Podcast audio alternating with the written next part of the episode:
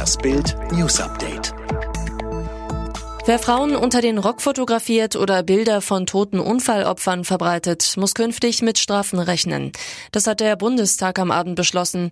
Die Neuregelung zielt auf das sogenannte Upskirting sowie von Gaffern an Unfallstellen gemachte Fotos ab. Eine Frau unter den Rock oder in den Ausschnitt zu fotografieren, ist eine schamlose Verletzung ihrer Intimsphäre, die künftig unter Strafe steht, sagte Bundesjustizministerin Christine Lambrecht.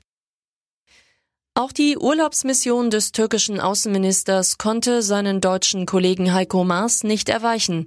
Die Bundesregierung hält die Reisewarnung für die Türkei noch mindestens zwei Wochen aufrecht. Erst dann wird neu entschieden. Das bedeutet, Reisende aus einem Corona-Risikoland, wie eben der Türkei, müssen sich bei ihrer Rückkehr in eine 14-tägige Selbstquarantäne begeben. Ausnahme, sie können bei ihrer Wiedereinreise nach Deutschland einen negativen Corona-Test vorweisen, der nicht älter als 48 Stunden ist. Als erster Reiseveranstalter bietet Bentour darum ab 6. Juli einen kostenlosen Corona-Test für seine Urlauber an. Die Polizei geht in Hongkong mit Tränengas und Wasserwerfern gegen Menschen vor, die sich für Demokratie einsetzen. Aber ein mutiger Demonstrant foppte die Peking-treuen Beamten und der war kreativer als gedacht. So zeigt seine Flagge zwar in großen Zeichen und Buchstaben Unabhängigkeit Hongkong, doch hat er davor jeweils klein Nein zugeschrieben. Das konnte man zwar kaum lesen, den Beamten waren die Wörtchen auch gar nicht aufgefallen.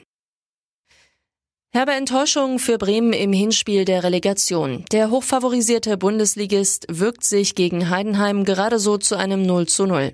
Nach einer zweitklassigen Leistung ist der Klassenerhalt tatsächlich in ernsthafter Gefahr.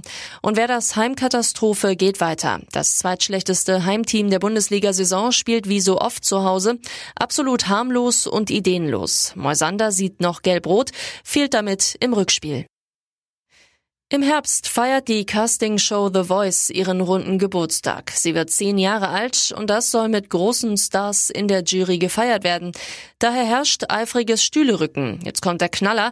Samu Haber soll sein Comeback feiern. Dies berichtet die Nachrichtenagentur Teleschau und beruft sich auf Produktionskreise. Vier Staffeln lang war der Finne in der Jury und wurde dadurch in Deutschland zum Megastar. 2017 verabschiedete er sich. Seitdem ist viel passiert. Unter anderem kündigte Samu das Ende seiner Band Sunrise Avenue an.